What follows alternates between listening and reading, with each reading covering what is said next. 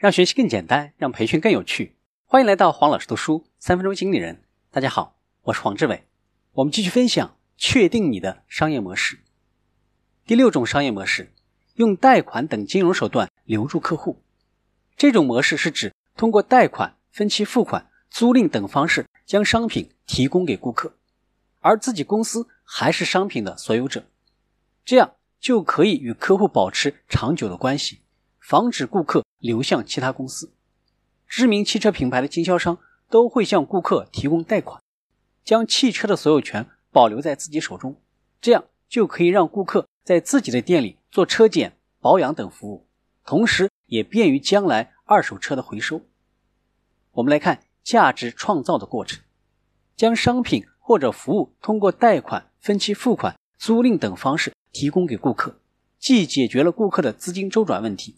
也能够促进自家商品的销售，因为商品的所有权还保留在自己的手中。这里的分期付款和租赁也就不用像贷款那样去严格考察顾客的信用问题，而且银行等金融机构也能够通过收利息和租金来提高收益。一般来说，卖家比买家信用额度更高，比买家更容易调度资金，所以卖家能够切实提高收益。这种模式之所以能够保持优势，是因为它留住了客户，并且使客户以后的业务都在自己公司办。本来销售商品是一次性的交易，商品销售出去了，交易过程就终止了。但是通过这些金融手段，有意将交易时间延长，从而与客户保持长久的关系。